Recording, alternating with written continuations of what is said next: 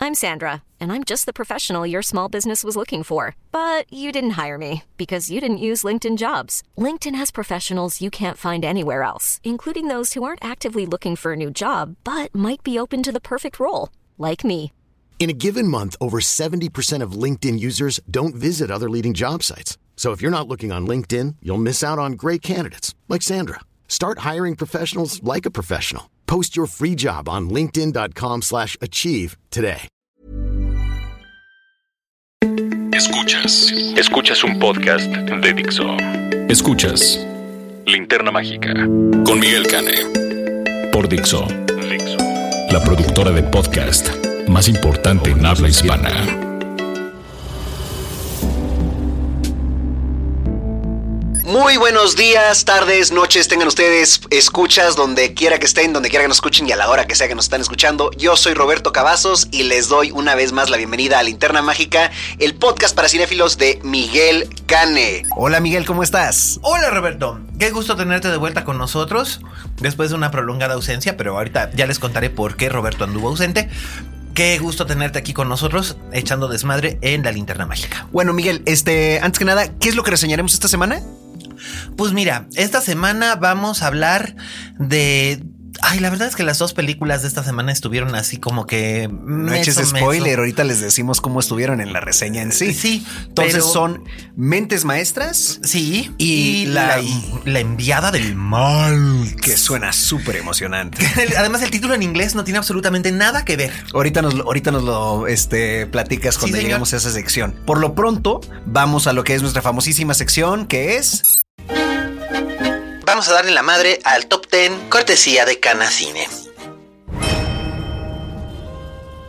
Sí, por favor, Canacine, sabemos que ustedes solamente proporcionan la información y no son responsables, más bien, del material cinematográfico que nos toca degustar, digamos. Sí, así este, es. Tenemos cinco nuevos ingresos al top 10 esta semana. No está nada mal. Empecemos por la 10, que se llama Viral. ¿Qué sabemos de esta película? Mm, Yo no la vi, eh, no hubo función de prensa. Así ¿Sabes como algo?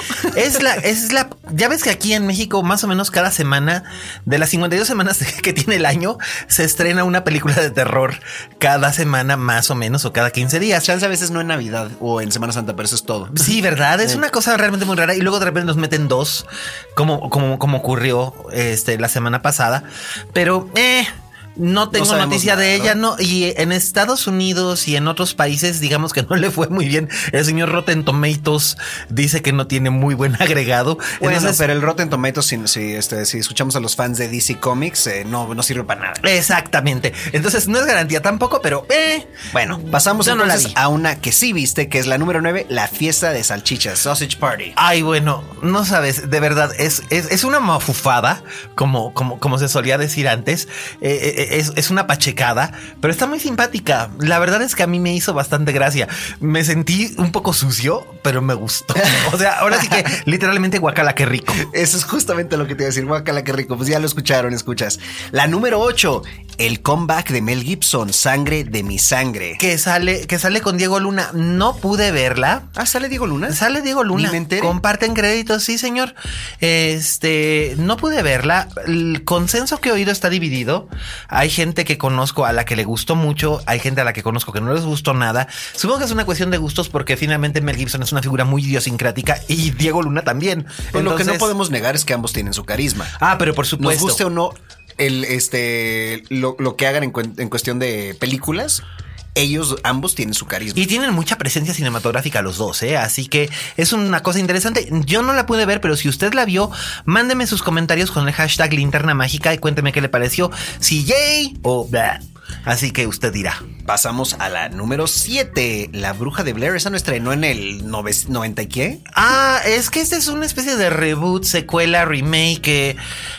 Ah, ah, ya. ¿La viste? Sí. Ah, bueno, yo, yo, yo el, el tráiler lo vi y dije, ah, ok. Y luego dicen, es que es el hermano menor de la personaje de la original, ¿no? Y yo Ajá. dije, Con "¿Cómo? eso- es- Pero tantos años después, o sea, O sea, es un poco absurdo, ¿no? ¿cuántos años tenía él cuando ella?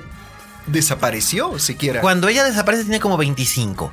Y entonces, y este cuate tiene cuántos, más o menos, tiene como 30. No sé, no, lo, no, no te lo vengo Entonces, manejando, pero... Pero se supone que debe de haber tenido como 12 años, pero es que en realidad no tiene sentido. La película no tiene sentido. No tiene sentido. Ni siquiera dentro de la realidad. No, es una madre. Va, nos vamos al número 6, Horizonte Profundo, que no es de Michael Bay. No, curiosamente no es de Michael Bay, pero además déjame decirte que la película es bien interesante. Mark Wahlberg aquí, yo todavía pertenezco a la generación que recuerda a Mark Wahlberg como Marky Mark, que era Ah, Pero, rapero hasta a mí me tocó recordarlo así. y Tú me sacas de mí una generación mínimo. mínimo, pero ya Para que después se acuerden, escuchas, yo soy muy joven, el señor Miguel Cane no. ya no, pero hazte de cuenta que la generación que te sigue a ti ya no lo recuerda. No, es- Estoy de acuerdo, sí, no tienen idea de eso. De- de- de Ellos que- lo conocen él por Transformers. Exacto, o por Endurage, bueno, no. No, por Transformers. Por Los que Transformers. siguen a mí lo conocen por sí, Transformers. Exacto, lo conozco por. Pero bueno, este, y por aquella película horrenda donde las plantas nos hacían suicidarnos. Eh, No, esa generación ya no vieron, esa- ya no vieron esa película. Ay, Es que- gracias a les quedó Dios. a ellos muy chiquitos, creo. Qué bueno, porque esa Y a nosotros ya muy grandes. No, no, qué cosa más horrenda de película. Pero este, aquí, al contrario, está bastante bien él. Kurt Russell está muy bien. Kate Kurt Hudson Russell siempre está bien. ¿Verdad? Si trae bigote, mejor. ¿Verdad? Ujú. Y está. Y Kate Hudson está muy bien, aunque su participación realmente es breve y periférica. Pero todos están muy, muy, muy bien. Además, es una cinta basada en hechos reales. Y es una película de acción para adultos. Cosa que suele ser interesante. Porque es madura e inteligente. Pero no está basada en hechos reales. Sí, por eso. Yo decía, una, una, una película de acción. Pero es que es, De está, hechos fil- reales. está Muy bien. filmada como una película de acción. Bueno, es Peter Berg, ¿no? Él- Exactamente. Él, ahí se mueve muy bien en ese medio. En efecto. Bueno, la número 5, Cubo y la búsqueda samurai, que he oído cosas increíbles. La semana pasada tuvimos aquí al inefable Dan Campos que eh, le echó una de flores, y una barbaridad de flores a esta película. Yo no la pude ver, pero es muy recomendable que la busquen y que la busquen en la versión original además, porque me han dicho que en la versión original es mucho mejor. O sea, original dices en inglés. en ¿verdad? inglés, exacto, sí. En inglés con subtítulos en español, que, que está muchísimo mejor. Así que ahí lo tienen, pero este es una propuesta de animación bien interesante. Curiosamente, pues eh, ha habido dos películas de animación muy sui generis esta semana. La de las salchichas y esta. Salchichas.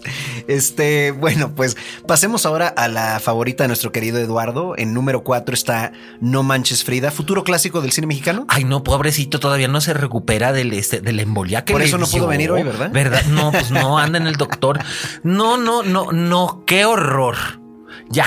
Ya, O sea, si dos no le palabras. dediquemos más tiempo, está dos bien. palabras, qué horror. La número 3, Cigüeñas, la historia que no te contaron, que atenta en contra de la familia natural, si no me equivoco. En efecto, lo, lo hablábamos la semana pasada. Este es una monada. La verdad es que la Warner Brothers durante mucho tiempo como que había descuidado su perfil de animación y es eh, tiene un establo bien interesante porque finalmente son los padres de Bugs Bunny. Y en este caso Sí, pero peli- en, en cine de animación no habían hecho tanto. no, no habían hecho tanto y aquí están apostando por irse por una línea más o menos estilo Pixar. Pero está bien, está bien planeada, es, tiene humor para los adultos, tiene humor para los muy pequeños y para los adolescentes. La verdad es que trata de quedar bien con varios targets y lo consigue. Y eso tengo que reconocerle que es un acierto. Excelente, pasamos a la 2 del alguna vez increíble Tim Burton, Miss Peregrine y los niños peculiares. Mis bostecín y los niños particulares, más bien. ¿no? Ay, qué fuerte, ¿no? Qué triste eso, porque pues digo, Tim Burton en un momento era, o sea, si alguien podía hacerte una película increíble sobre personajes excéntricos y a veces con superpoderes, era él, ¿no? Pues sí, pero no sé qué le pasó. Ha perdido el toque. La película es aburridísima. Sin embargo, la película va a seguir teniendo éxito aquí en México porque tú sabes que Tim Burton aquí tiene un éxito Sí, ¿verdad? Haga increíble. lo que haga. haga lo que haga, sea lo que sea. Ujú, Haga lo que haga y pues digo, es que no entiendo cómo puede haber caído tanto él, o sea, porque mira, no es que yo crea que él es un mal director, o Porque sea, no lo es. él no, el talento lo tiene y Claro. le sobra, pero pero como que en años recientes nada más y no sé, no, no, no puedo especular, o sea, bueno, eh, especular es lo único que podemos hacer más bien, este, sobre, o sea, porque será, está haciéndolas por dinero, necesita dinero, no parece que lo necesite. No creo. este, No lo sé. Quizás está cansado. pero entonces, ¿por qué sigue haciendo cine? Ya no necesita hacerlo. Ah. Esa es la cosa. O sea, ahorita no es que yo sepa, él no está bajo ningún contrato eh, de esos de que, tiene- de que le debe cinco películas a la Warner Brothers o así. No, ya no. Eh, eh, de hecho, hace mucho tiempo que no está en esa posición, pero estoy haciendo cuentas y la última película interesante, realmente valiosa que hizo fue Big Fish y fue en 2003. Y esa me gustó, estaba, es- estaba Sí. muy, muy bonita, la verdad. Sí, sí, sí, es su última película realmente relevante y significativa es el Big Fish. De ahí en fuera vino Sweeney Todd, que hasta nominada al Oscar fue, pero No, Sweeney Sweeney Todd Todd, Sweeney Todd a mí se me hizo que estaba muy bien. es dentro un de lo ej- que era. pero era un ejercicio para, para lo que Y era. de hecho, Sweeney Todd fue antes de Big Fish. no. Sí, porque Sweeney, Todd, yo la. Sweeney Todd. Yo la tenía, este. Ah, no, perdón, es que siempre confundo Sweeney Todd y Sleepy Hollow. Ah, claro. Eso no, no, Sweeney Todd sí, esa sí no me encantó. Sí, no. Este, visualmente estaba muy No, bien. Sleepy pero, Hollow era una belleza. Pero el problema de Sweeney Todd fue que, pues, ¿para qué casteas a gente que no canta? Este. Yo sé que son estrellas, pero no Ya, cantan a te- fin de te cuentas. entiendo Es un problema porque. perfectamente. eh, pues, es que con Sondheim no te metes. Por supuesto que no. Digo, ya vimos lo que pasó con En el Bosque también. Sí, y ahí, o sea, nominación o no, discúlpenme, pero la Meryl Streep no tiene nada que estar haciendo en esa película. Eh, Estoy de acuerdo. Este, y, y lo digo, obviamente, con toda la admiración. Y el este, respeto que se merece Meryl, Meryl Streep, Streep, sí, pero... pero no. O sea, no, igual como jamás debió haber hecho Mamá Mía. Aquí no estaba tan mal con Mamá Mía, porque Mamá Mía todos estaban fatales, uniformes, excepto la niña Seyfried. Que ella Exacto. sí lo lo hizo muy bien, le encontró el tono y todo. Sí, Eh, sí. Dominic Cooper encontró el tono, nada más que pues no es cantante. No, no, pero, pero, bueno, y Christine Baranski, que es Sí, una bueno, a estrella de excepción Broadway. a excepción de Christine Baranski, básicamente todos los adultos estaban mal en Mamá Mía. bueno, pobrecitos. Pierce Brosnan, una vergüenza. Pero se la pasaron muy bien. Ah, me es- platicaron, les o sea, pagaron que- muy sí, bien, que- además. Qué padre, o sea, qué gusto me dio Exacto. por ellos y les fue muy bien. la Pero película. este, pero sí, la verdad es que tiene 13 o 14 años que no ha hecho nada interesante y han sido decepciones muy grandes. Dark Shadows, una decepción enormísima. El tráiler se veía más o menos, pero me, me informan que eso es de que lo único que valía la pena. No, no, ver. no. Realmente lo único que valió la pena de Dark Shadows fue la aparición de Michelle Pfeiffer. Que ella se divirtió haciendo la película. Ella estaba estupendamente bien haciendo la película. Pero eh, no. l- En realidad. La película fue un desperdicio y, y es una lástima porque tenía todo el culto de la serie de televisión, de la gente que amaba esa serie de televisión, incluyendo a Johnny Depp, y ya se perdieron. Entonces, bla. Bueno, y finalmente, para cerrar el top 10, la número uno, treintona, soltera y fantástica. Esa es la razón por la que Eduardo no vino, porque le recrudeció la embolia y tuvo además un problema de mal estomacal después de... Le dijimos, por favor, ya no hagas salvajadas. Ah, no, pero ahí fue a ver la película.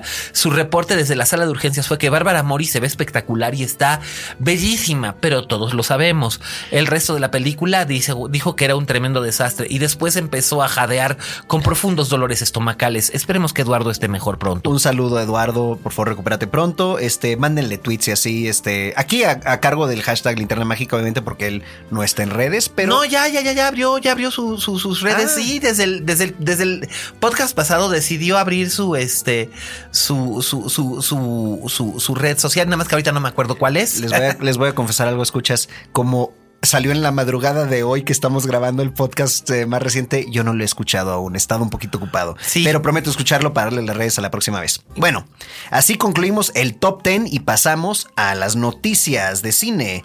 Miguel, ¿qué hay de nuevo? A ver, aquí yo veo que Hay una obviamente noticia no hay realmente- nada que se acerque a él la importancia de esa noticia. Sí, es una noticia realmente triste y eh, especialmente triste para el cine mexicano porque se fue uno de los principales intérpretes del- de la época moderna del cine mexicano, un gran, gran actor, Gonzalo Vega. Gonzalo Vega. Sí, Recuérdanos, por favor, para los, para los escuchas más jóvenes. Para los este, más jóvenes que, sí, no- que- que no, no van a tener. Solo lo idea. recuerdan como el papá de Javi Noble y de Ujú. Bárbara Noble en Nosotros los Exactamente. Nobles. Pero antes de hacer eso, híjole, durante más de 30 años hizo una serie de películas fascinantes porque era un actor bien intrépido. Le entraba a- absolutamente a todo lo que le llamaba la atención. Y no le importaba si la película no iba a tener éxito económico o no sino que el personaje tuviera una sustancia que le llamara. Por ejemplo, él protagonizó el primer beso homosexual que se presentó en el cine mexicano en una película de Arturo Ripstein llamada El lugar sin límites. Digo, evidentemente no lo protagonizó solo. Tenía No, que haber no, un con, participante. con el legenda- con el legendario Roberto Cobo Calambres, que hacía el papel de un, de un bailarín trasvestido y él hacía el papel de un camionero. Y tenían una historia muy complicada detrás, basada en una novela de José Donoso. ¿Cómo se También- llama la película? Nada más para El lugar recordarnos. sin límites. El lugar sin límites que. Busquen la escuchas. Sí, sí, sí, está disponible. Como homenaje. Sí, la verdad es que vale muchísimo la pena verla. También hizo una película estupenda que se llama. Dos películas sobre boxeo que, que son realmente eh, excelentes, muy buenas. Eh, Ángel del Barrio, que dirigió el legendario José Estrada. Y también una que dirigió José Luis García Gras, que se llamaba Knockout, que de hecho fue su ópera prima. Y en las dos era, era boxeador, y, pero de veras le entraba con una pasión a esas escenas. Y trabajó muchísimo en, en- en- en cine. Hizo también una película maravillosa que se llama Lo que importa es vivir, do- por la que obtuvo un Ariel, su único Ariel. Como, como mejor actor y también lo recordarán muchos por la televisión porque tuvo dos personajes realmente icónicos en, en la televisión mexicana uno fue José Carlos el, pro- el primogénito de Cuna de Lobos que tenía un complejo de culpa terrible porque Catalina Krill le había hecho creer que le había que, que- que le había dejado tuerta y eh, también fue un villanazo en una en una teleserie que se llamaba En carne propia porque no- aunque tenía formato de telenovela más bien era como un thriller y él era y él era un asesino que era capaz de hacer lo que fuera por, por no perder su fortuna y incluso de torturar y dejar ciega a su propia hija, ¿no? Sas. O sea, de verdad. Y gran, gran, gran actor. Además, es el padre de, de dos, de dos estupendas actrices, Marimar Vega y Surya Vega. Eh, les mandamos nuestro, nuestro más sentido pésame desde aquí. Eh, Sí, nuestro pésame, por favor, aquí a la familia este, de Gonzalo Vega y de este. Y pues sí, a, a las que conocemos, pero también a los que no. Este, y a todos los que han sentido esta pérdida, Absolutamente. incluyendo a todos los del cine mexicano. Por supuesto. Uy, y además, eh, y en el, y en el teatro mexicano también. Tiene récord Guinness de más de 2.600 representaciones con la obra La Señora Presidenta. La verdad, una persona con una estamina notable. Y justo antes de, de amarrar esta nota, recuérdanos, por favor, para los escuchas, este, la nota que me contaste sobre su historia con Julisa y los tacones. ¡Ay! Eso es buenísimo. Eso es buenísimo. Es que él fue, hace 40 años, él fue eh, uno de los protagonistas junto con Julisa de la primera versión en español que se estrenó del show de terror de Rocky, ese famoso musical de culto que de hecho ahorita está en, en escenarios en México. Y él hacía el papel del doctor Frankenfurter. O sea, y él, eh, este ejemplar varonil, pelo en pecho, voz profunda, Sí. que no cantaba nada, pero ah, cómo se divirtió. Eh, se puso tacones, se puso ligueros, medias de, de red, se pintó los labios de rojo y una boa de plumas y andaba levantando la patita. Y bueno, fue la sensación. Se presentaban en un cabaret que se llamaba El Señorial en el desaparecido Hotel Regis, el que se cayó en durante el temblor. Y Julisa contaba una anécdota muy graciosa de que en una misma noche, primero fue Angélica María, la famosa Angélica María, la cantante, al backstage a decirles: ¡Qué huevos tienen! ¡Qué maravilla! Estaba fascinada. Eh, o sea, tanto le había gustado que, que dijo: ¡Qué huevos tienen! Ella que jamás decía groserías.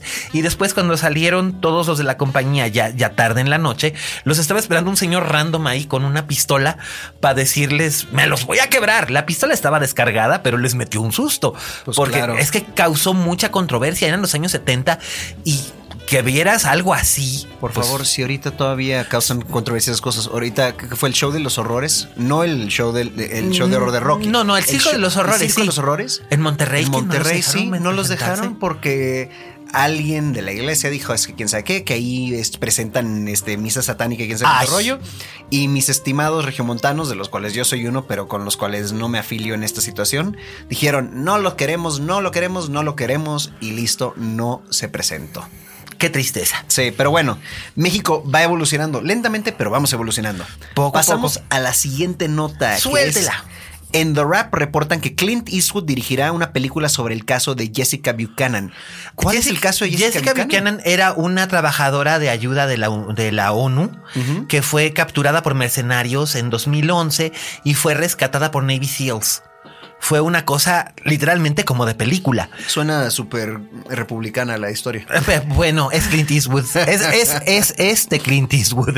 Pero suena interesante. A ver, a ver, a ver a quién lleva en, en sus, en sus roles principales y qué ta- a ver qué Digo, tal lo suena hace. que puede estar in- muy emocionante, Pues vaya, eh, o sea. en la nota, en la nota se, se rumoraba el nombre de Sienna Miller, que ya trabajó con, con Clint Eastwood en American Sniper, para hacer el papel de Jessica Buchanan, que creo que sería una buen, un, un pues buen sería su casting primer lead en años, ¿no? de, de Sienna Miller. Pues En principal, principal. en principal, sí. principal, sí. Aunque no sé si el principal, principal vaya a ser ella o vayan a ser los, los, los hombres que la rescataron. Cosa que a mí no me, no me haría del todo muy feliz, pero Bueno, pues digo, o sea, es- estaría interesante saber la historia de ella, más bien de los que, pues, los que la rescatan a fin de cuentas. Bueno, es un Es su rescate. chamba. Claro. Claro, y lo que ella estaba haciendo era algo, im- era algo Sí, importante. pero ella ser raptada no es su chamba, o sea, que No. creo que ahí hay como que un poquito más carnita Un poco si más. yo estuviera contando la historia. Ay, claro, pero pues a ver por dónde se va Don Clint.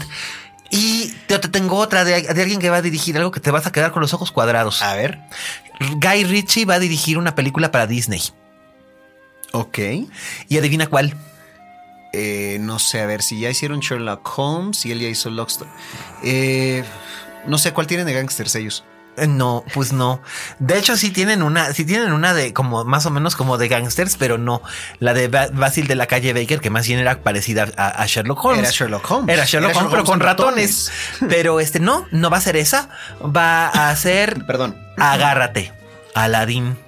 Aladdin. Ujú. Ok, entonces, o sea, bueno, no, ¿sabes qué? ¿Sabes qué? Ni- Ni, ni me voy a oponer porque, francamente, ¿quién se hubiera imaginado que John Favreau hubiera hecho tan increíble el libro de la El libro de la jungla? selva. Y le quedó realmente bien bonito y las voces muy bien elegidas. Y aparte, ahorita todo esto es un rumor, ¿no? Pues no, ya está confirmado que sí va a dirigir él. Lo que es un rumor es quién va a ser de Aladdin, pero ¿Quién? están diciendo que puede ser Nick Jonas.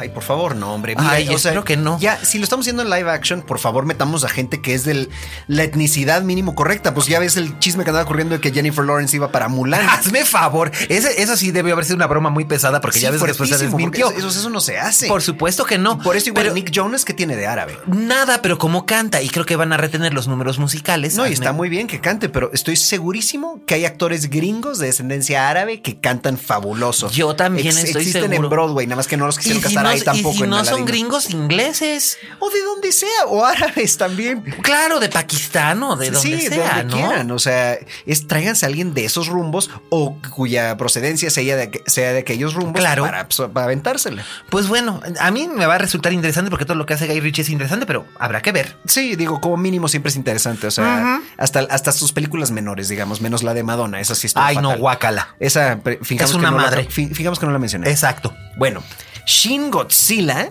es la película más taquillera en la historia del cine japonés a nivel mundial. ¿Qué tal, eh? Yo, o sea, hace, ¿qué, qué- qué será? Tres semanas me enteré que existía Shin Godzilla. O sea, yo me enteré, yo me enteré hace como un mes y medio cuando salió el primer tráiler.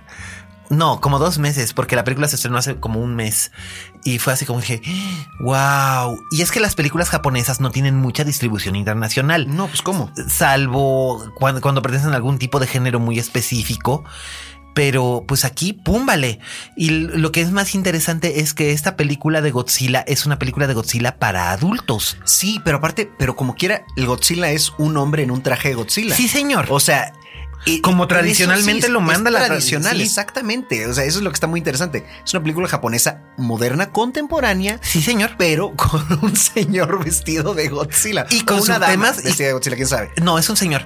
Y con subtemas políticos. Bueno, Además, pero siempre tuvo subtemas políticos desde la sí, primera. desde la, desde la original. Sí. Después se habían perdido, pero está retomando mucho la esencia de la original, incluso lo que Sí, no y- retomó la, in- la o sea, americana. Sí, eso es históricamente godzilesco, ¿no? Eh, Sí. que haya algo político. Sí, y me parece bien. Yo la verdad es que tengo muchas ganas de ver eso. Yo también muchísima curiosidad porque sí, o sea, a lo largo de los años, o sea, yo de chiquito veía repetidas en la televisión las películas de Godzilla y eventualmente todas se volvían la misma. La única que yo distinguí en verdad era la primera y pues a ver si esta se separa, ¿no? De las Pues demás. mira, a mí me gusta la que hizo Gareth Edwards. Vamos a ver cómo, cómo está esta. Y el rumor es que va a llegar a América Latina, porque ya, ya tiene distribuidor para América Latina en enero o febrero de 2017. Bueno, y para cerrar aquí la sección de las noticias, una nota que es de gran interés, pues para aquí, para nuestro anfitrión, digamos, Miguel Cane. La Mujer Maravilla cumple 75 años y todo lo que le conlleva. Y, pero ¿verdad que se ve rete guapa tú? No Uy, sí. parecería que tiene 75. No, ¿verdad? O sea, digo, ya, ya, ya si no la ves en la pantalla, Linda Carter, ya se le ven un poquito los años. Bueno, sí. Un poquito. o sea, Bueno, ha acaba de envejecido salir, increíblemente acaba de, bien. de salir unas fotos de Linda Carter que acaba de grabar una participación especial en un capítulo de Supergirl, la, la segunda temporada.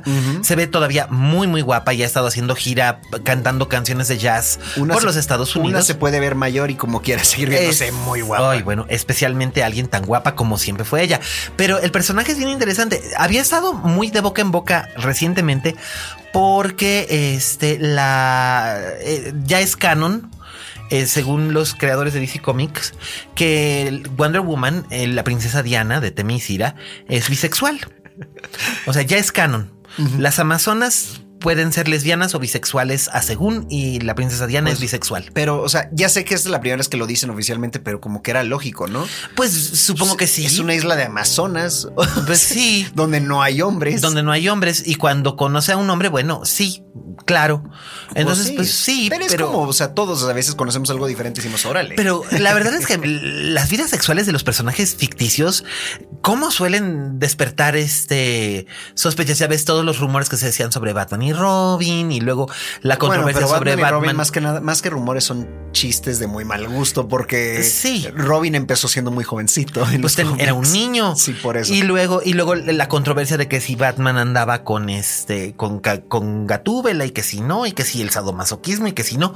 Pues yo no sé, pero a mí me da gusto que las chicas eh, bisexuales o lesbianas y que los chicos bisexuales o gays tengan a alguien que los represente tan prominente en el mundo del cómic.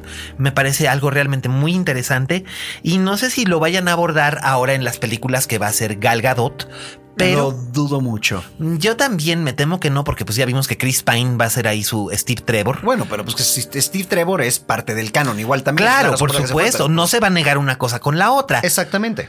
Pero pues qué interesante y pues felices 75 años, princesa Diana, que tenga muchos, muchos, muchos más y se le quiere. Tú sabes que lo primero que yo leí en mi vida cuando aprendí a leer fue un cómic de Wonder Woman. Por lo eso es que le tengo, muy presente. Por eso, es que le tengo, por eso es que le tengo amor al personaje. Más Bueno, que pues cualquier ojalá otra ya a cosa. su edad alguien le eche la mano para pagar todas esas velitas en el pastel. ¿Verdad? Bueno, pasamos ahora a lo que es la carnita de este podcast, Ñam, que ñam. es la reseña de la semana. Este, a ver, Miguel, habíamos comentado que tenemos dos películas, la primera de las Ay. cuales en español se llama Mentes Maestras. En inglés se llama Masterminds y tenía todo para hacer una buena película, porque el elenco, fíjate, son eh, Jason Sudeikis, eh, este, ay, Owen Wilson, Kristen Wiig, eh, Galifaniakis, Zach eh, Galifianakis. Zach Galifianakis. Vamos, tú piensas eso y dices, ay, me voy a reír muchísimo. Y de hecho, en partes, yo vi el tráiler y el tráiler a mí me, me sacó un par de risas. ¿Qué Especialmente, especialmente la escena al mero final del clip, al mero final del tráiler, don- este, con lo del coche, que no digo más. Porque si llega alguien a ver la película sin ver el tráiler, mínimo que, se, que les quede esa risa y los sorprenda. Pero déjame adivinar, todas las risas de la película estaban en el tráiler. De hecho, la escena final de la película está en el tráiler. Eso tampoco me sorprende. Lo vimos con Prometheus. Mm, de verdad, es que, ¿qué les, qué les está pasando? Yo no entiendo. Kristen Wiig me parece probablemente la mejor comediante mujer de su generación. Yo no diría eso, pero es la más famosa. No más famosa es Melissa McCarthy ahora, pero No, yo creo que es Kristen cierto. Wiig es mejor.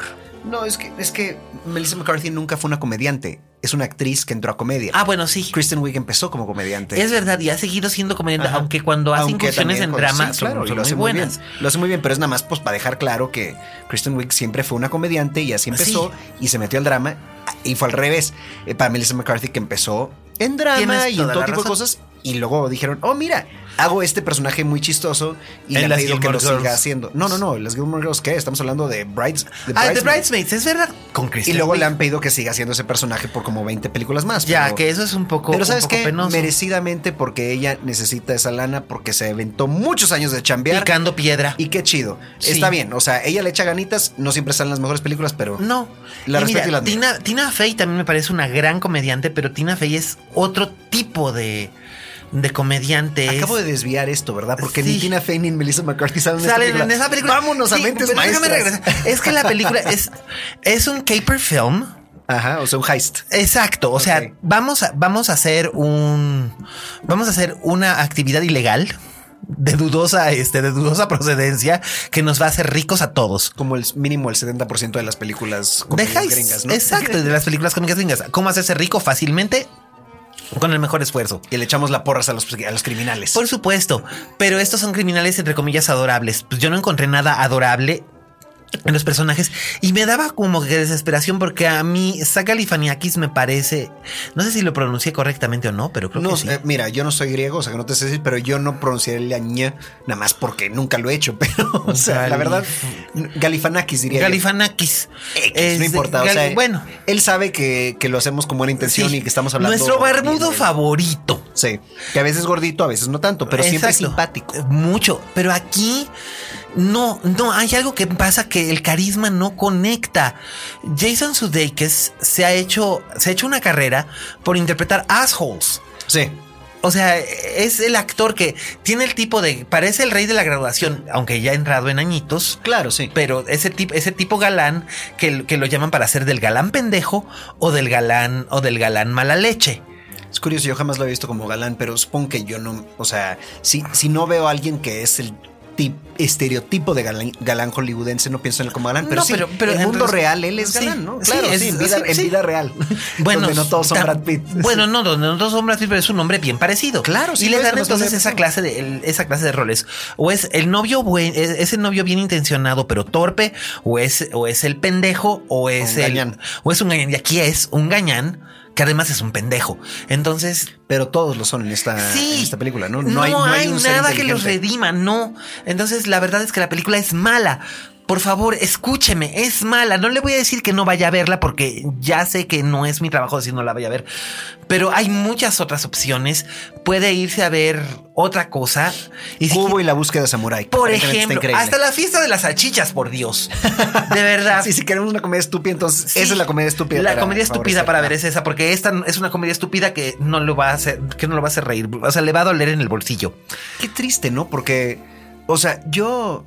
Si algo me pasa cuando, cuando me ponen a Galifianakis en una película, no importa qué tan mala sea, como que él siempre proyecta algo, una calidad que. que- que- una cualidad que hace calidez. que nosotros queramos tenerle empatía. Sí, Él es la genera clase de persona empatía. que quieres eh, hacerte amigo de. Incluso en las, en las de Hangover, ¿cómo se llaman esas en español? Eh, ¿Qué pasó anoche? Esas de qué pasó anoche, la trilogía, que no me pu- todavía no, no puedo creer que hay tres de esas películas. La tercera ya no la vi, Ujú. o fue la segunda que no vi, no sé cuál no vi. Muchas no las vi, vi, vi la primera, eso sí me consta, pero ahí, a pesar de que su personaje era totalmente incómodo y raro y Maleducado. no sé, sí, y, y- y- y tenía todo para caer mal, caía bien, daba Sí. ternurita, ¿no? Claro, porque, bueno, al final de cuentas, él es un tipo que conecta muy bien con la gente y aquí no. Y Kristen Wiig tampoco conecta porque tú la ves y dices, es que es la chica mona que no se sabe guapa, que se siente fea, que es torpona, Ajá. pero tiene, tiene chispa. Es Goldie Hawn. Mm. Es Goldie Hawn hace 30 años o Sí. 25 años. Digo, eh, más, no sé cuántos años tengo ahorita Goldie Hawn, pero tiene más de 60. Sí, sí, sí, pues, pero cuando, cuando tuvo su época de oro haciendo este tipo de comedias Goldie Hawn fue pues, en los, años Los 30, 80. Con tus, en, en sus 30. Eh, cuando estuvo en sus 30. Tirándole a 40, pero Tirándole a 30s, 40, sí. sí. todavía, todavía tenía 40 y feria hace 20 años cuando hizo El Club de las Divorciadas, que fue su última gran comedia. Eran- pues, y estaban en sus 40 en ese momento. Yo pensé que estaban más grandes. No sé por qué. Es que la, estaba más- chiquito. la mayor, la mayor de todas era Diane Keaton y tenía 50. Sí, yo estaba chavito. Sí, es cierto. Pero este, Por pero eso me hacían muy mayores, sí, pero no lo estaban. Y eran y, y- y tenías la misma chispa y el mismo desenfado de, de Goldie Hawn, y aquí no. Yo no sé si el problema es el guión que realmente es muy estúpido. Yo no sé si el problema es la dirección que es completamente desbalagada. Yo no sé si los actores estaban de malas o no es sé. difícil estar de malas tantos meses y rodeado de gente que. Que te hace o sea, reír. No, rodeado de gente que te hace reír, pero también que. O sea, son artistas que según lo que tenemos entendido, no son problemáticos, ni mucho menos. Ninguno de ellos. Por eso, o sea, de hecho, Jason Sudeikis l- hace papeles de asshole, pero en la vida real tiene reputación de ser un tipo encantador. todos, o sea, Sí. eh, a- hasta el Owen Wilson, que tiene también Sí. este, reputación de ser un poco disperso, pero fuera de eso, Sí, o sea, sí, nadie bueno, dice que es que nomás malo. es porque es, es que es muy pacheco. Ajá, Es es que- pues, exactamente. bueno, exacto. bueno, es lo que proyecta, a mí no me No, consta. no, no, no, no, él mismo, él mismo, ¿no? Pero, Sí. o sea, sí, él, él dice que él sí es, pe- que, que él es como personaje de película de Wes Anderson. Haz de cuenta. literalmente. Sí. Pero aquí me, sa- me saca mucho de onda porque habrán sabido que la película era una mierda desde que la estaban filmando. Lo dudo porque eh, la verdad es que muchos de ellos ya no están en una posición donde tienen que aceptar chamba Exacto. por chambear. Por eso no me explico la existencia de esta película. No, pues quién sabe. O sea, algún productor se le hizo excelente idea, Y los juntó, cosa que pero no o es sea, los fácil. juntó a todos y toditos dijeron: Órale, sí, va, yo me subo. Y pues a veces no hay manera de saber porque tú, como actor, y eso te lo digo de, de mi pr- experiencia propia, Claro. no siempre tienes idea cómo va a quedar la película. No. Yo, este, sin decir nombres, sin decir qué película, pero era una película, una producción. y Creo que para Hollywood sería mediana, pero para mí era una producción enorme. Ujú. Este, que yo tenía una intervención muy pequeña. Este, yo leí el guión completo. No sé por qué a actores así como yo nos mandan el guión completo, porque yo tenía por guión una línea de texto ya le- de diálogo. Ya lo demás, o sea, eran cosas improvisadas que luego editaban y así. Pero mm, era bien curioso. O sea, me mandaron el guión entero y yo dije, esta es una película de tres estrellas, está bien, pero no es nada especial. Y luego la vi y dije, oye, no, está bastante buena. Este. No hay manera de adivinar, ¿no? No, en verdad, co- como actor, o sea, uno lee el material, este, ve, ve lo que es el currículo y, y la trayectoria del, del director y pues, este, habla con los que le dicen, oye, es que vamos a hacer esto, esto y lo otro y dice, oye, pues suena muy bien, ¿no? Pues es lo- un poco lo que dice Susan Sarandon, que hablando de show de terror de Rocky hace rato. Sí. Ella hizo, cuando ella, cuando ella hizo la película, básicamente le, le- le mandaron el guión, ella no había visto la obra de teatro, sabía que había sido un fenómeno de culto en el teatro, pero eh, no estaba enterada bien, bien a bien. Le ofrecieron, le dijeron, vamos a filmar en Londres. Ella dijo, yo nunca he estado en Inglaterra, es una gran oportunidad de viajar gratis.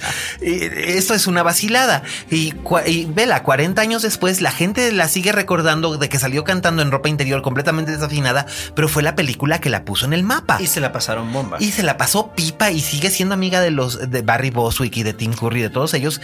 Y dice que en realidad es una de sus películas favoritas, pero que ella no se imaginaba la repercusión que iba a tener, sobre todo con generaciones y generaciones de gente. bueno, pues tan interesante y tan buena estuvo Mentes Maestras que terminamos hablando del show de Rocky Horror. ¿Verdad? Así que O ahí sea, lo tienen. De, Ah. de plano. Este, Sí. Bueno, pues pasemos a la siguiente. La, Sí. la, la muy promisoria.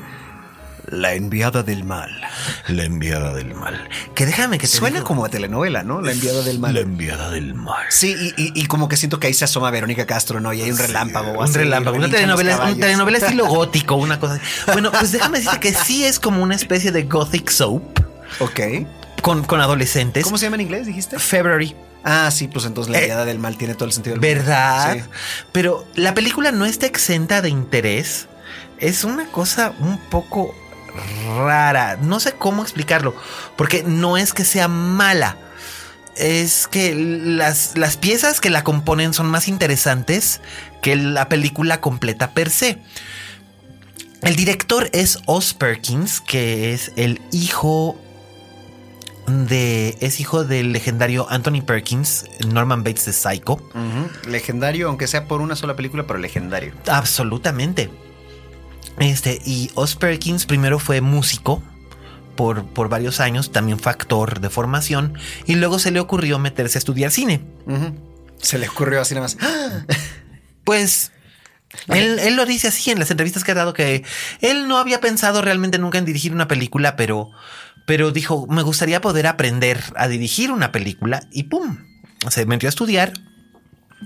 Y después de haber estudiado, siendo ya además adulto, salió, se, se graduó de la universidad y produjo y dirigió esta película. eh, que el guión gira en torno a dos adolescentes. Una de ellas es Kiernan Shipka, que la, reco- la recordarán ustedes como Sally Draper, la, la hija de Don Draper, la niña con el complejo de Electra más espectacularmente monumental en la historia de la La televisión. niña que ya creció. Ya creció, ahora es una quinceañera y está en un internado para señoritas bien en algún lugar de Nueva Inglaterra. eh, que están aisladas por la nieve, están esperando a que vayan, dos, dos chicas están esperando a que vayan sus padres por ellas. Bueno, ella, el personaje de, de Kiernan Shipka, está esperando que sus papás vayan por ella al internado. La otra chica eh, no está esperando a nadie porque le echó mentiras a sus papás, les dijo que se iba a ir con una amiga, pero en realidad lo que quería era quedarse sola en la escuela porque detestaba a sus padres. Y entonces están las dos chicas solas en la, en, en, en la escuela y empiezan a ocurrir cosas sobrenaturales. Empiezan a tener visiones, pesadillas, sueños. Y ¿De además, casualidad el mal envió a alguien? pues es que aquí está la cosa. Hay otro elemento, hay otro elemento de plot que al principio parece como que completamente random, que es este, que es Emma Roberts hace de una joven que está eh, caminando en la nieve, dirigiéndose hacia la escuela. O sea, ella sale de, de- de un pueblo y va dirigiéndose hacia la escuela, pero tú no sabes por qué, qué es lo que va a buscar, quién es. Es de esos preludios que luego olvida, o los prólogos más bien que uno olvida luego y a media película vuelve a tener relevancia. Eh, digamos que es un plotline importante ahí, pero está mal explicado. Porque la resolución es como que dices, ay, please. O sea, en realidad, eh, escribir una, escribir una historia de, con trama sobrenatural, y esto te lo digo ahora sí, como tú dices, partiendo de experiencia propia, Claro. es bien, bien pinche difícil. Eh, porque si vas a jugar con la ambigüedad de que esto esté en la mente del personaje o realmente hay una presencia sobrenatural, tienes que tener mucho, mucho, mucho cuidado. El problema aquí viene en que esa sutileza que habían estado manejando, esa ambigüedad de repente hacia el segundo acto de la película se pierde y de repente te das cuenta de que qué es lo que representan los distintos personajes y te da coraje porque ves venir el final como desde media hora antes. Y entonces, ay, lástima. Lástima, Margarito. Pero básicamente, si tuviera que elegir entre, entre Mentes maestras. maestras y la esta, enviada del mal. y el enviado del mal. Pues podríamos ir a ver esto. Y también hubo un estreno para adultos que igual s- sería interesante que la gente más joven se acercara y lo viera porque el elenco está padre. Están Colin Firth, está Jude Law, está Nicole Kidman, que se llama Pasión por las Letras, que es la historia de un famoso, del, del editor más famoso en Estados Unidos en, los, en la década de los 30, que fue el editor de de Scott Fitzgerald, que fue el editor de Thomas Wolfe, de todos los escritores importantes. Y esta es la historia de, de- de- de esa esfera literaria. Es una película como que m- puede pensarse que es como muy para iniciados o como para gente que ama mucho la literatura norteamericana de, del, peri- de principios del siglo XX. Y puede ser que sí, pero tiene otros elementos que la hacen atractiva, aparte de su, de su interesante elenco que está muy bien. Y la película, la verdad, vale la pena. Yo, la verdad, recomendaría que se acercaran a ver cualquiera de esas dos antes de ir a ver este. Antes de ir a ver eh, Mentes Mentes Maestras. Maestras. O de planos, ya, si tienen muchas ganas de reírse a lo pendejo y, y- y no pensar, váyanse a ver otra vez la, la fiesta de las salchichas. Pues bueno, en eso quedamos nuestras reseñas para esta semana. Lástima que no les pudimos recomendar algo así realmente padrísimo. No, porque, pues, no estuvo muy siempre buena la tenemos ese cartelera. privilegio, ¿verdad? No, pero ya viene el Festival de Morelia, en- des- des- des- desde, el cual vamos a transmitir un especial. Y este, y ahí es donde viene la caballada fuerte para todo lo que vendrá en la última temporada del, del año. Así que yo me voy a Morelia el 21 de octubre y ya les estaré contando este divertidas situaciones que, que irán ocurriendo en, en este en Morelia. Pues morimos de ganas de saber qué nos recomiendas de allá. Bueno, pues este, como esta semana no hay invitado especial, vamos a proceder directamente al postre, que son las recomendaciones domésticas. Recomendaciones domésticas. Sí, y empezamos con una serie que a los dos nos ha gustado mucho. Yo no dispongo de tanto tiempo libre como usted, pero Ah, yo porque soy un, yo porque soy un vampiro y no duermo, mano. ay, Ah, uno sí duerme mucho. ¿Cuándo? No hay tiempo. Pues bueno. Sí. uno está trabajando cuando Pues tú sí. estás viendo televisión. Pero bueno, pero también es hay- parte de. eh, esto también sí fue parte de mi trabajo. Sí, ahí voy a la, ahí voy a la mitad contigo. Este, o sea que no vamos, como quiera, no vamos a spoilear nada. Nada. Pero estamos hablando de Luke Cage, que debutó hace una semana, ¿no? En Dos. Netflix. Dos, semanas ya Ujú. en Netflix. Y hijo de su maíz, qué padre está. qué buena está. verdad. No ha decepcionado todavía Marvel Netflix, que no es lo mismo que Marvel Television. No, Mar- Mar- Marvel ABC es otra cosa. Eh, Sí, la aunque se verdad. supone que también está interconectada. Sí, está en el mismo universo, nada más que es otro estilo totalmente. Eh, es sí. el estilo ese de una serie para televisión con presupuesto claramente de televisión, tratando de hacer cosas más grandes y a veces es difícil. Sí. Es como cuando antes veíamos Buffy the Vampire Slayer y decíamos, hijo, ese efecto no estuvo tan padre, ¿verdad? O sea, digo, Ah. Exacto. como quiera estaba buenísima la serie, pero los efectos, pues en Agents of Shield no favorecen. En- Claro. En las series de Marvel en Netflix, como que lo cuidan mucho más. Que dices, nos ahorramos los efectos para el momento en que en verdad lo necesitemos, se vean muy buenos. Porque el presupuesto va a estar igual delimitado.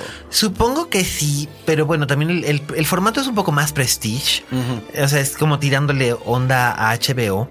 Y aparte es para adultos. Y sí, La diferencia. aquí Tocan sí es temas para un- adultos. Sí, y lo han venido haciendo pues desde Daredevil, que Desde fue la que Daredevil, ¿no? inauguró esta serie. Pero además es bien bonito que están todas eslabonadas en un mapa distinto de la este De Nueva York. de la ciudad de, de la ciudad de Nueva York. Lo, lo comentábamos, que- creo que lo comentamos hace ocho días. Con Eduardo, probablemente. Con porque yo Eduardo, aquí no sí. estuve. No, comentamos hace ocho días que las series de Marvel tienen todas sus, este, de, de- de Netflix, todas se desarrollan en Nueva York, pero todas en un distinto vecindario. Es decir, tenemos... a- Daredevil and Hell's Kitchen. Daredevil in Hell's Kitchen, eh, Jessica Jones en Greenwich Village y el Upper East Side cuando va a visitar a, a Trish Walker. Sí.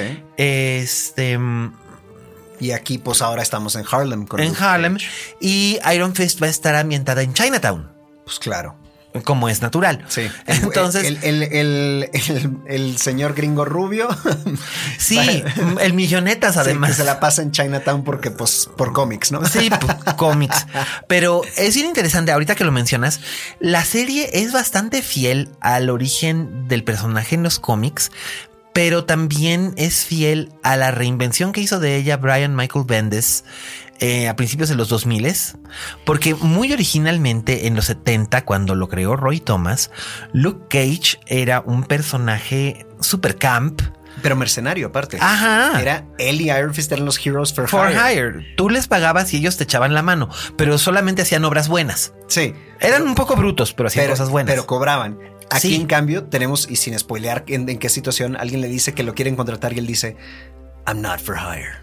Y Exactamente. Y, dices, oh, es que este es un Luke Cage total y absolutamente noble.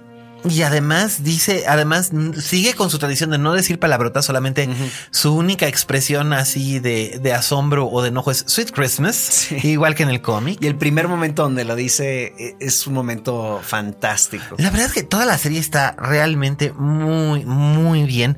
Hay un elemento que además me gusta mucho porque ya vi, es el elemento que unifica realmente a todas estas, a todas estas series. Porque en Luke Cage hay apariciones, por ejemplo, tipo cameo de Trish Walker, que es una de las protagonistas de Jessica Jones, pero es como algo muy ambiental porque ella es una celebridad de Nueva York. Entonces, o sea, por vemos, ahí. vemos de reojo su, este, Su cartelera. Sí, etc- etcétera. O sea, no, no, no es un personaje que activamente participa aquí. Y eso, Luke Cage sí participó en, En Jessica Jones. Jessica Jones, pero no necesitas haber visto Jessica Jones Ujú, Para, entrarle aquí. Para entrarle aquí. No, porque de hecho además el timeline entre estas, entre las dos series, esto sí es una cosa interesante. Es paralelo. No necesariamente, No, no necesariamente. no es paralelo, porque aquí sí cuenta en el pr- casi en el primer episodio un incidente que pasa cerca al final de Jessica Jones. Sí, pues, pero a lo que voy es, bueno, no voy a, des- no, no, Sí, eh, creo para que quien no haya sí. visto Jessica, pues, Es que- sí, es que no queremos spoilear, es, es, el es un problema. poco- es que es un poquito complejo. Sí, pero, vean, las todas Sí. y todas las pueden ver independientemente de Claro, las demás. es pero lo bueno. no, el personaje al que me- yo me refería era Claire Temple, la enfermera de, la enfermera nocturna. Sí, claro. Que es Rosario Dawson. Nightmares. Oye, y además ya va, ya va Rosario Dawson también para Iron Fist y ya también ya está confirmada para The Defenders. De verdad, la, la, la- la- encontró ahí un nicho bien interesante. eh, No, pero ya sabíamos, que, o sea, yo sospechaba desde un principio que iba para todas porque tuvo una per- participación tan pequeña en Daredevil que dije, aquí hay algo más. Y desde Sí. entonces decían, sí, no es que el personaje es Night Nurse, quién sabe qué es, especulaba en internet. Y ya todos entendimos luego luego quién es, porque Night Nurse es la enfermera de los superhéroes. Exactamente. Que, o sea, que en vida real, pues iban a llegar bien madreados. Eh, ¿no? De por- vez en por cuando con supuesto. ella. Y ella tiene, y ella tiene que echarles la, la mano. Y en estas series en particular llegan bien madreados. Además, uy, bueno, eh, bueno, con Daredevil ahí sí ha desquitado un montón, especialmente en, la se- en lo que fue la segunda temporada. De plano llegaba un punto en el que decía, bueno, Bueno, soy enfermera o cirujana, ¿no? Exacto. y este, y también ella tiene una aparición en Jessica Jones, También. muy breve. Aquí tiene una participación más sustancial. Y, y, a ver. Yo todavía no de- llego a la parte donde ella entra, pero sí sabía que iba a estar. O sea, aquí no me. Sí, sí, no voy a To- to- decir. to- todos los que seguimos a este, las noticias de Marvel en, en internet vamos a saber que iba a estar Sí. ahí. y sabíamos que iba a estar en Defenders y en Iron Fist, nos imaginábamos que iba a estar.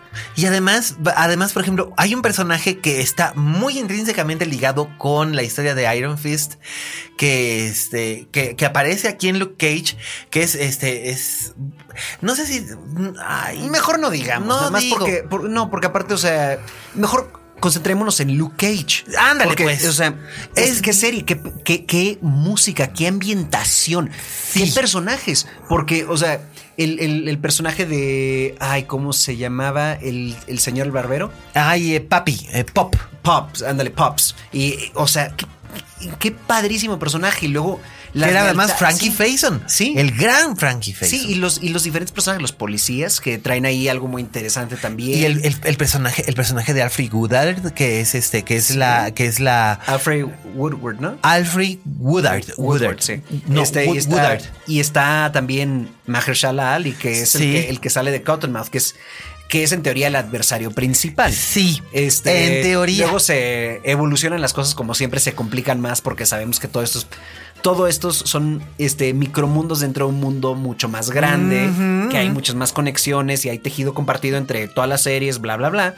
Pero principalmente el personaje Luke Cage en verdad sí es la ¿Qué? estrella de su serie. Pero por supuesto, porque esto es algo que es bien interesante. En Daredevil, Daredevil y Matt Murdock son los protagonistas de la serie, sí. Sí. Pero llegó un punto en el que Punisher y Kingpin se volvían más interesantes de seguir. Brevemente, pero Oh, sí. Brevemente, pero sí. En Jessica Jones era compartido, eran Jessica Jones y Trish Walker, las que, las que básicamente sacan. Digo, La- era Jessica Jones con, con- este, con Trish Walker teniendo mucho spotlight, pero no era la principal. No, no era la ni- principal, ni pero Cody. de hecho fue, fue lo mismo, más o menos lo mismo que con el Kingpin, un poco menos. Sí, es, es lo que. Es lo- sí, El breakout character. es que el pues. problema fue Vincent D'Onofrio en, en Daredevil, que está increíble. Bueno, es que Vincent Y también D'Onofrio está luego increíble en cualquier cosa, hasta en los siete magníficos. Elodie Young, que entró en la segunda temporada, también se llevaba mucho Como spotlight. que estaba como electa. Sí, o sea, o sea, en Daredevil en general. eh, Lo que pasa es que el casting estaba tan bueno que, que en verdad Sí. se hicieron perso- y los personajes estaban muy bien escritos. Kingpin Por y supuesto. Punisher y- Eh, hasta Karen Page, que durante años Sí. tuvo el problema de que siempre o, pa- o era la mujer en problemas o era el problema. Sí. Y aquí está tan bien escrita que dices, wow. Sí, bueno, pero hablemos de Luke Cage. Bueno. Mike Coulter está increíble. Yo nunca había visto a Mike Cotter en Yo mi lo había vida. visto, curiosamente, en el medio episodio de The Good Wife que he visto yo en mi vida. Ah, es verdad, él es, él era el cliente. Sí, este, yo vi- te digo, he visto medio episodio de Good Wife y ya sé, escuchas, yo sé que la debería ver, que es una de las mejores series, pero nada más no hay tiempo para ver todas las series. Ahí está en la lista de Netflix. Pero, pero, o sea, él, de hecho, ahora me enteré hace poco, se salió de The Good Wife para hacer esto. Sí. Este, Porque su personaje había ido creciendo en las últimas temporadas para ser un, un personaje, o sea, era realmente el gran adversario de Alicia en eh, y Kalinda sí, pero en si The Good algo Wife. iba- si, algo iba a saber, si algo iba a saber el garantizado es que si él aceptaba a Luke Cage, iba a ser un madrazo. Porque ya habíamos visto Daredevil, ya habíamos visto que en Netflix, por lo menos, no ha fallado el toque de Marvel. Nada. No ha fallado para nada, nada. o nada. sea, Nada, tienen- nada, está, está muy bien. Y además él es un actor carismático, ¿sabes? Y el pero también personaje es proyecta- carismático. También proyecta una cosa bien clave: nobleza. Sí, señor. es, o sea, sí, tiene la presencia física increíble, es un señor muy apuesto. No, no, Tienes pero tiene- pero trae algo, es una nobleza. que- Exacto. Como la que proyectaba, o seguramente todavía en, en persona proyecta James Earl Jones. por ejemplo. O sea, o es el propio eso. o el propio Morgan Freeman en ciertos papeles. Eh, Sí, pero es que Morgan Freeman como que varía ahorita, este, pero James Earl Jones siempre proyectó esa e- e- es, es algo es algo como de realeza, este cuate lo ves y Grandeur, dices, sí, sí, ajá. dis- lo ves y dices él es el rey de esta jungla. Igual ellos no, igual la jungla no se da cuenta, pero él es el rey de esta jungla. Hasta la propia voz de, el- de James Earl Jones, como tú decías, cuando Como era Mufasa. Darth Vader Ah, o Darth Mufasa, Vader, sí, claro. Siempre era, era como un rey. Y Eh, aquí eh, este cuate no tiene la voz de James Earl Jones, No. pero tiene esa presencia Por padrísima. supuesto que sí, y además es bien, bien interesante porque todos los actores están estupendos, no hay nadie que esté en un tono falso, En serio, todos. todos están realmente muy bien y no se siente ni explotativa, ni se siente A condescendiente. pesar de, a pesar de tener ecos de las películas Black Exploitation. ¿Eh? Pero es que los, ap- los aprovechan y los disfrutan y de las series de televisión de los años 70 Sí. como Starsky and Hutch. Pero la música, la música en esta serie está padrísimo. Y luego l- diferentes artistas este, Claro. que en el club de Cottonmouth están ahí cantando, tocando y dices, wow, ¿cómo metieron a esta persona aquí? Y o sea, ti- es, la verdad es, los mejores elementos de las series de Marvel que hemos visto hasta ahorita, mezcladas con los mejores elementos más rescatables y en verdad lo- los que resaltaban de las películas Black Exploitation. Exactamente. Y con un personaje que eh, fuera de, o sea, en verdad no estamos viendo una historia donde todo mundo llega con superpoderes. No, él, por ejemplo, es, es que no sé si contar, porque no sé si estaría spoileando Si no algo sabes bien si contar, importante. mejor no cuentes, No pero- lo cuento, pero pero, lo es que es bien muy bonita esa interesante- historia. Sí, lo que es muy interesante es que, o sea, estamos viendo aquí a lo que llaman street level heroes, o sea, Sí. héroes que no tienen los poderes como para competir con las cosas estas intergalácticas que amenazan a los Vengadores, pero sí tienen un poquito de, digamos, de ventaja contra un ser humano normal. Este, y ahí es donde Luke Cage, lo interesante de él es que él no le preocupa tanto eh, su propio bienestar, sino el de la gente que lo rodea. Por supuesto, él, Y Pues, él es un ese héroe de es, su sí, comunidad. Ese es este su gran este reto, es mantener vivos a, a- a la gente que él quiere. Además, además, aquí hay algo bien interesante que es, por ejemplo, en opuesto a Daredevil, él no tiene una identidad secreta. No, para nada. Él es la identidad secreta. Exactamente. Porque nadie sabe su nombre real, nadie sabe de dónde vino, él, los trabajos que tiene los cobra en cash, o sea que cobra menos. sí. Porque está huyendo de algo y no digamos más, porque es No. para eso van ustedes Es, a, a ver y la es, serie. es una historia realmente apasionante y tiene un montón de cosas muy, muy padres. La verdad vale mucho la pena. Les va a gustar mucho. Bueno, pues Luke Cage de Netflix, obviamente la pueden encontrar en Netflix. Gracias, Netflix. Pasamos a. Esto no fue patrocinado por Netflix. No, para nada. Eh, me encantaría que me patrocinara Netflix en cualquier cosa. Bueno, pasamos ahora a la, a la película que, recomendas, que re- recomendamos esta semana, que es, siendo el mes que es, Claro, siendo octubre, pues vamos a hacer recomendaciones de películas de terror. al Y menos de que se nos ocurra otra mejor. en La próxima Algo semana. mejor la próxima semana, pero esta semana se nos ocurrió, además los dos lo dijimos al mismo tiempo cuando estábamos pensando, dijimos, es que tiene que ser esta. Y estamos hablando, damas y caballeros, del clásico de John Carpenter, Halloween. Claro, tenía que ser, ¿verdad? O sea, el hombre de la máscara blanca de William Shatner. sí. William Shatner jamás en su vida ha dado más miedo que en máscara en Halloween. Sí, señor. Y conste que el señor sí puede sacarte unos sustos. Sí, totalmente, pero bueno, esta...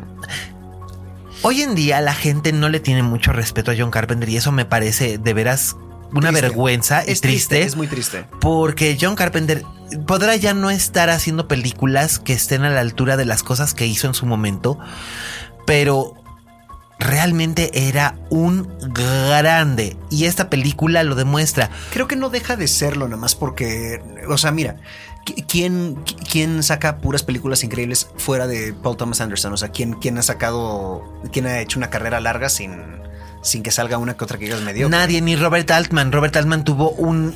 Es más, si tú mides la cantidad de películas que hizo Robert Altman, él hacía más o menos un promedio de una película por año durante casi 40 años. Y Woody Allen, Woody Allen lo Steven mismo. Spielberg. Es lo mismo, o sea, todo el mundo está diciendo, ah, la caída de Steven Spielberg. Y digo, no, es que la verdad es que ya tiene un sample size tan grande Ya, claro. que Y- obviamente su hit rate baja. Por O, la- supuesto. o- o no todas pueden ser increíbles, algunas van a ser bien. Y eso es lo que pasó con John Carpenter, excepto que John Carpenter no siguió trabajando, o sea, nunca tuvo, de hecho, así los grandes presupuestos para trabajar. No, ¿sabes con qué? ¿Sabes con cuánto dinero hizo esta película de, de, de 100 mil dólares, algo así, estoy, lo- estoy loco. 180 mil? O sea, digo, De en ese entonces, 1977 sí, claro, eran y en ese entonces, una pues, lana. todavía era, era una lanita para hacerte una película, pero como quiera, o sea, piensa que en ese año sí se hacían películas de un millón. Sí, claro.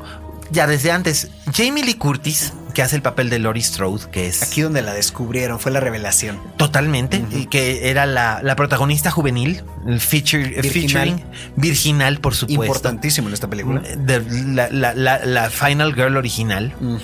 Este, ella eh, contaba que John Carpenter no la quería realmente a ella para la película, quería a otra actriz que era más bonita. Pero luego la vio de nuevo y como que le encontró, porque ella decía, realmente quería una chica que era muy guapa. Y bueno, Jamie Lee Curtis es una... Jamás fue fea. Eh, eh, Jamie Lee Curtis jamás fue fea, pero tampoco es una belleza convencional. No, no es una belleza hollywoodense. Es- Exacto. Esa es la diferencia, o sea, porque es como habíamos dicho de Sudeikis hace rato. Sí. O sea, no es... Y y es que sí, yo nunca lo pensé un galán, pero pienso sí, ¿no? En vida real él es un hombre guapo. Claro. En el mundo real, donde no todos son Matthew McConaughey o Brad Pitt. Exacto. Y bueno, Jamie Lee Curtis, imagínate, en esa época en la que toda- todas las mujeres guapas de Hollywood eran al estilo de, no sé, Olivia Newton-John o Bo Derek. Evidentemente, una chica con poco pecho y con facciones angulosas no era específicamente considerada una beauty queen. Pero le encontró algo y además otro factor que le gustó era que era la hija de Janet Leigh, la Claro. protagonista de Psicosis. Dijo, ajá, publicidad escondida dentro del casting. Entonces, Seguro. y resultó ser que era muy buena actriz, fundó su carrera a raíz de esa película. Ella contaba que l- Debra, este, ay, Debra Hill, la productora de la película, que en ese entonces además era la pareja de John Carpenter, y que trabajó con él muchísimo tiempo, este, s- le dijo, ah, perfecto, tú vas a ser Lori, tal, este, vente conmigo, vamos, se fueron a un mall en, ahí en Los Ángeles. Eh, se metieron a, no sé si a JCPenney o a Sears o una tienda departamental. Ok. Y con 100 dólares le compró todo su vestuario. Zapatos, medias, este, jeans, dos blusas iguales porque una se la iban a desgarrar. Y este, un vestido, ¡pum! Y decía, y que, que era tan poquito el presupuesto que el maquillaje se lo aplicaban ellos mismos, se peinaban ellos mismos. Pero eso le, Y eso- le agregaba autenticidad. ¿no? Claro, Ni- eran mucho o sea, más adolescentes creativos. vistiéndose de adolescentes. Claro, y además eh, todo se filmó en suburbios residenciales. Ahí donde lo ven, Halloween se filmó en, en zonas de Beverly Hills. Porque todo el mundo piensa, uh, Beverly Hills, grandes mansiones. No, Beverly Hills originalmente era un suburbio residencial como cualquier otro, con casas bonitas de dos, o tre- de dos plantas o, o- o- o de dos lotes. Y entonces ahí es donde lo filman, aunque se supone que es Illinois. En realidad es un, es, es un suburbio de, de- de Los Ángeles. Y la gran estrella o la estrella de renombre que tenía, que tenía John Carpenter, porque no le alcanzaba la lana, originalmente le había ofrecido a Christopher Lee el papel del el doctor Sam Loomis, pero Christopher Lee no aceptó porque tenía chamba y la lana no era mucha. Y después se arrepintió porque la hubiera hecho por casi nada, porque esa película me encanta y el personaje se volvió legendario. Y el papel lo acabó haciendo Donald Pleasence. Pleasence. Pleasance. Donald Como Pleasence. Pleasant, pleasant. Ajá, Pleasence, eh, un famoso actor de extracción teatral inglés que había trabajado con Roman Polanski, había trabajado con Stanley Nota Kubrick, adicional, yo trabajé con su hija una vez. con, con Angela. No me acuerdo cómo Sí, se se llama. llama nada más Angela me acuerdo- Pleasant. Me acuerdo nada más que es la hija de Donald Sí, Pleasant. que además es igualita a él. Sí, pobrecita. sí, pobrecita. Pero este, pues él hace, él hace el papel. Para quienes no conocen la historia de Halloween, que no lo creo después de todos estos años, el Halloween original, olvidémonos de la de Rob Zombie, olvidémonos de todas las secuelas que le siguieron. que Sí, eran por favor, nefastas. eh, eh, niños y niñas, no vean esas películas. Ahí sí, yo no sé el crítico de cine aquí, yo le estoy diciendo, no vean esas No, películas. es que es un Vean desperdicio. Halloween 1 y, Y dos. dos. Y ya Y con ya. eso, que es una misma noche. Ujú. Todo sucede en una misma noche. Todo sucede en una misma y sí, noche. no era, no estaban ligadas originalmente, no era la idea hacer dos, era hacer nada más una y punto. No, de hecho, Pero, como quiera, de todas formas, vean la uno, vean la dos que todavía tiene su mérito. Y olvídense las demás, aunque por ahí hay cosas interesantes como eh, a, a lo largo de, de- de toda, de, de todo este, el legado de Halloween. la donde- 3 no es la, la tres no está exenta de, de de interés. interés, aunque no tiene nada que ver. Nada que no ver, tiene nada que ver, por pero- historia ni nada. Es una pero- eh, antología interesantita de peliculitas de terror. Padres, o sea, monas, no, no pasa de eso. Pero, pero el legado de, de Michael Myers y así, se ha dejado cosas interesantes como Paul Rudd Por ejemplo, agarrándose a madrazos con Michael Myers. cuando era un chavito. Sí, este Joseph Gordon-Levitt con un patín en- eh, ensartado en la cara. También Este, o sea, hay cosas Michelle padres. Williams. Michelle su, su Williams, ahí debut estuvo, cinematográfico fue ese. Josh Hartnett. También haciendo la del hijo de Jamie Lee Curtis. Sí, pero digo, o sea, sí. Ahí está. Las pueden ver si quieren. Recomiendo yo nada más que se queden con la primera Y la, segunda, segunda, si tienen ganas de un poco más. De, de un poco más de lo mismo. Y la tercera, un día que, es- que digan que estamos aventando puras películas de terror Ah, malas de pero los eso sí, ochentas. Sí, pero la tercera, véanla con el estómago vacío, por favor, porque los Sí, efectos se sí son pone un poco poquito gross. Sí, Gráfica. Gráfica.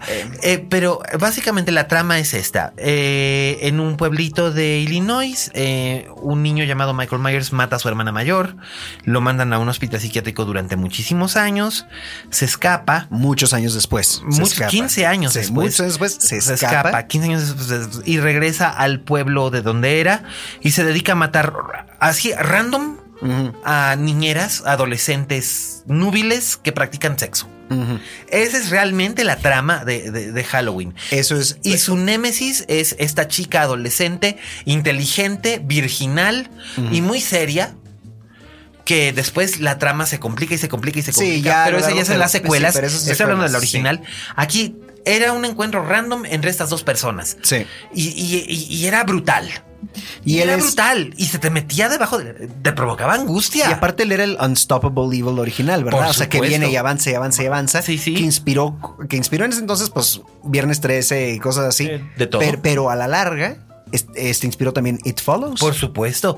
Él no se detiene, no se detiene. nunca y te se sigue, tiene. Está y- detrás de ti. Pero aparte, nunca corre, No. no, acelera el paso, no, No. nada. Sigue No avanzando al habla, mismo nada más paso, se oye no su habla, no hace respiración. ningún sonido más que la respiración, sí. Y ya, y era, era bien interesante porque se hizo con, te digo, con un muy escaso presupuesto que después recuperó algo así como casi 300 millones de dólares de 1978 a la fecha, sí. de los cuales John Carpenter dice, sí, que a toda madre yo no recibí nada de eso. Claro, sí, pobrecito. Este- Pues por eso sigue haciendo películas, este, y por eso llegó a hacer Vampires y Ghosts of Mars. Cosas y- bastante, bastante malitas, inferiores a ahí su to- talento. Pero, pero veámonos, o sea, aparte ya, nada más para, para cerrar aquí con brocha de oro, recomendemos por favor lo que era el Golden Age de John Carpenter. Absolutamente. Desde Empe- Halloween empeza- hasta- No, empeza- yo empezaría con Masacre en la, en la, en la, en la comisaría 13. Ah, sí, eso fue antes, sí, es cierto. 76. Sí, se me olvidó que esa fue antes. Yo pensaba que era Sí. después por una razón. No, gra- es más, Sí, sí, Halloween sí. existe gracias Sí, a gracias a Masacre en, eso, la, sí. en la comisaría 13, Que se llama en Assault on. On Pressing 13th. Sí, exactamente. Eh, después es, es- es Halloween. Halloween. Después La Niebla. Ujú. Y ese es The Fog, no The Mist, que también la Ajá. recomiendo. Sí, pero es de, Fra- es de Frank sí. Darabont y es. Y Stephen otra King, historia, es y otra Stephen cosa, pero The Fog. No, The Fog de- con John Carpenter, también con Jamie Lee Curtis. Y no con Tom Welling, el de Smallville. Esa es la versión que no deben de ver de The No, guácala. No, el propio John Carpenter dijo guácala. Este, le pagaron muy bien por los derechos y Claro, por eso, claro. y él necesitaba Le pagaron la mejor lana. por los derechos que por la, que por Que la, por la película original, pero él dijo, yo vendí los hechos porque necesitaba la lana, literal. Claro, sí, Pero, pues, está bien, se vale. Pero, pero no, guácala. Este, The Thing, Sí, The Thing, que para mí es su obra maestra. eh, Escape de Nueva York, Ajá. que es también una maravilla. No escape de Los Ángeles. ¿Hace cuenta que no, No, Escape pasó de Los eso? Ángeles. mm. Este, de- eh, eh, gran lío- un gran lío en el barrio chino. Big Trouble in Little China, como no, sí. Este, y yo creo que la última gran película de John Carpenter es una que se llama In the Mouth of Madness. sí, con, con Sam, Sam Neill, Neill. que es de Clive Barker, ¿no? La no, historia. es, no, no, es una historia original de, de- de- ¿De John de- Carpenter? de John Carpenter, eh, intentando tocar temas de Lovecraft. Ya, eso es Que lo que, es, era, que es sí. este pueblo que parece que todo No, es- sabes que no digamos mucho. Ya recomendamos es una las películas. cosa súper alucinante. Sí. Y creo que esa es su última gran película. Y en verdad es así también con el estómago vacío, por favor. Ay, porque sí, las por favor, imágenes que terminamos viendo están No es brutal. Mm. impactantes. Es brutal. y el mismo brutal. Sam Neill también está increíble en eso. como- Ah, como en Sam todo, Neill, como en gran, todo. gran, gran, gran, gran, gran actor, Sam Neill, gran actor. Lo bueno es que él sigue percibiendo regalías de este, de haber trabajado en, en Jurassic Park. y eso, y eso, y eso me da alegría, porque eso quiere decir que Al- alguien le preguntó recientemente en una entrevista a Sam Neill este, si vamos a ver a Alan Grant en la secuela de Jurassic World y él dijo, Alan Grant creo que está retirado, creo que ahorita está trabajando de contador o algo así para, eh, para superar los traumas de los dinosaurios que lo perseguían. Dijeron, ya una vez volvió, En ya con una Jurassic vez que Park volvió a 3. volver mal, eh, ya, dijo ya con eso seguramente. Aunque dijo que él estaría... O sea, dispuesto a, a que le hagan alguna propuesta. Sí, sí, Persona Laura que- Dern dijo algo parecido también Sí, porque sí, también pero- le preguntaron por sí. el personaje de Sí, Eh, él. dijo, y- sí, estaría dispuesto, pero, o sea, tendría que ser algo interesante y una algo que justifique en verdad que él regrese a por su, un por su parque lleno de presencia. dinosaurios. Sobre todo porque además él, la historia original es él demostrando que no deberían de existir estos parques de dinosaurios, ¿no? Exactamente, que no deberían existir los dinosaurios, punto. Exactamente. A pesar de que le dio gran gusto verlos al principio, luego dicen no. Bueno, no, no, es, que no, esa, no, es que no, esa escena, eh, hablando de grandes películas, esa es una gran película de Steven Spielberg. La, la- la segunda parte no. no. No, pero la primera, o sea, yo la fui a ver en IMAX hace unos años en Londres. Mm. ¿Y esos efectos? No envejecieron. No, esos efectos se ven mejor que los de Avatar. Y yo, me, y- y, Absolutamente. yo eso, neta, o sea, lo creo realmente. O sea, yo sí creía que habían, es- que, que habían dinosaurios ahí en el mundo real, en vez de creer que, que, eh, que Avatar. Pues es que Avatar es una caricatura. Sí, es, es un capítulo de los Thundercats ampliado a casi tres horas. Sí, es, es lo que era. O sea, y con, y- y- y con visuales muy padres, pero Eh. yo no creí que eran reales esos, no. esos pitufos que No, gigantes Pero gatunos. era, pero era maravilloso, era maravilloso. Esa, esa escena icónica cuando se bajan de la camioneta a ver el, el- el brontosaurio que está comiendo del árbol, que es la primera vez que ves a un dinosaurio completo en Jurassic Park. Es un gran momento en la historia del cine. Yo tenía 19 años cuando vi esa película por primera vez en Yo el- muchos menos, probablemente en el- 11, algo así. un- unos Sí. 11 de haber tenido en el cine Apolo THX, que se acordarán los que, los que oigan esto, el cine Apolo fue el primer cine que tuvo sistema de sonido THX y, una, pa- y conservaba una pantalla para 70 milímetros. Entonces lo que hicieron fue proyectar la, proyectar la copia en esta pantalla digital gigantesca y era... Vamos, eran los años 90 y ahora, por ejemplo, seguramente parecería un poco crudo o, o- o- o rústico, por todos los avances que hemos tenido ahora que tenemos las salas 4D y bla bla Pero bla. yo no quiero 4D ni 3D siquiera. 3D lo detesto, lo siento. No, no, pero a lo que voy. al- Escuchas, hay una película que justifica el 3D en la historia del universo y es Gravity. sí. Una, Gravity. una sola. Yo agre- agregaría Hugo, la de Martin Scorsese. No, yo la vi y no me parece, porque era nada más de que, ay, vamos a hacer el momento donde se cae el piso y alguien casi lo pisa. Oh, Dios mío, cheap 3D. no, no, no, que es lo que el el- 3D no, se- el- no, la secuencia del tren.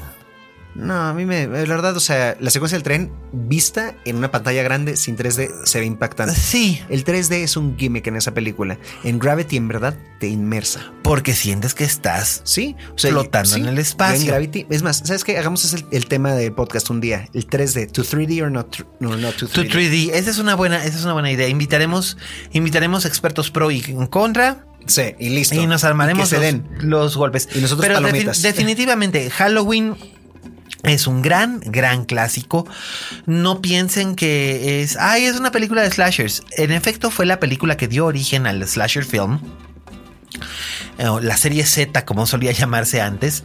Pero es, es una obra de arte. Es, Sí, sí, es lo es, la verdad. magistral. Es magistral y De es edición, de pacing y de soundtrack. y de fotografía y el soundtrack a cargo del propio John Carpenter. Exacto, como by siempre. the way, sí, Como señor. siempre, ¿cuándo no? Y el- el- la fotografía de Dean Cudney, que por cierto, Dean Cudney después sería el director de fotografía de Jurassic Park. Muy cierto. Interesante pedacito de trivia. Y el este y además es una película feminista. Además, La heroína es una solita se salva. se solita se sí. Bueno, sí. Bueno. solita resuelve. Solita resuelve, eh, sí. Vamos, el, el personaje del Dr. Loomis sí tiene algo que ver, pero ella no. mm, Básicamente se- ella se la rifa sola porque Sí. tiene además dos enanos a su cargo. Y entonces es una chava responsable. Cuando él dice enanos nos referimos a, a niños pequeños. Sí, o a niños sea, pequeños. Sí, pertenece a una generación. Ya sé que ahora es, ya sé que ahora es políticamente No, incorrecto. no, no, decir nada más porque es que, enanos. co- no, es que considerando la naturaleza del cine gringo, o sea, podrían ser en verdad dos personas pequeñas. Dos personas pequeñas. No, pero en este caso son dos niños como de 5 o 7 años, una cosa por el Sí. estilo.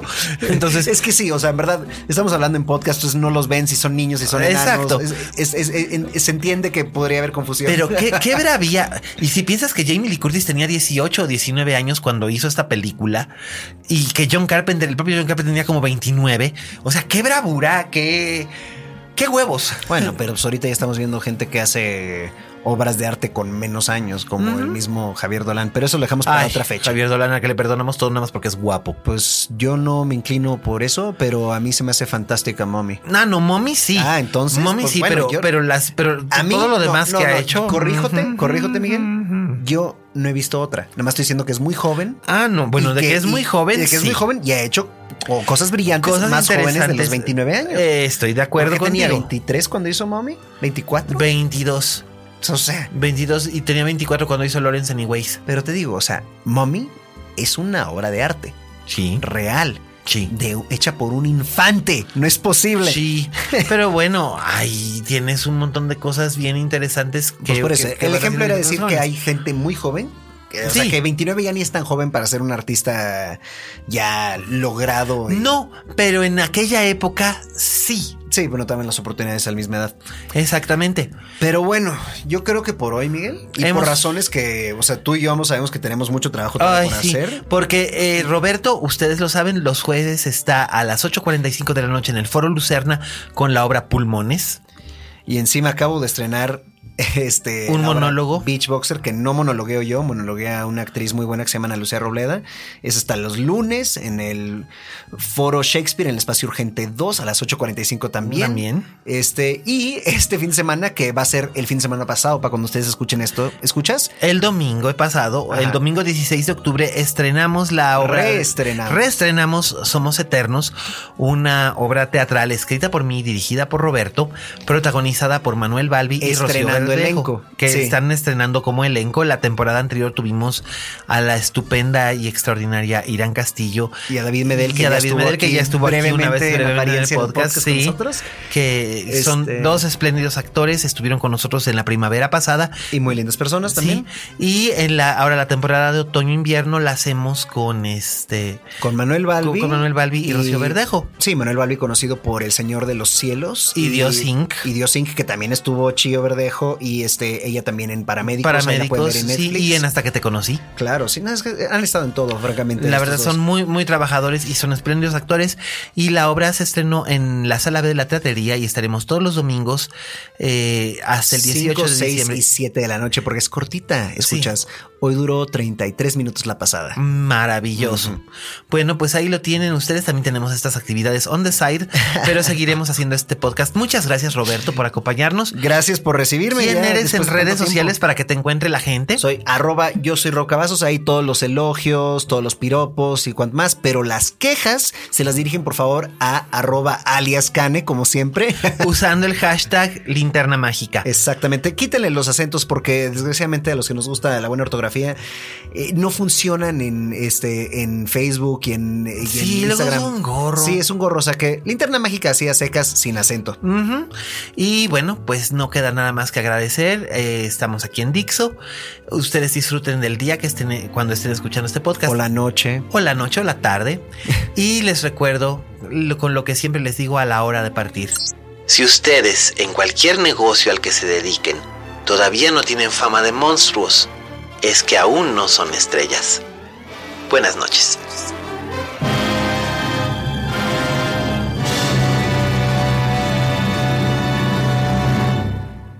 Dixo presentó Linterna Mágica con Miguel Cane.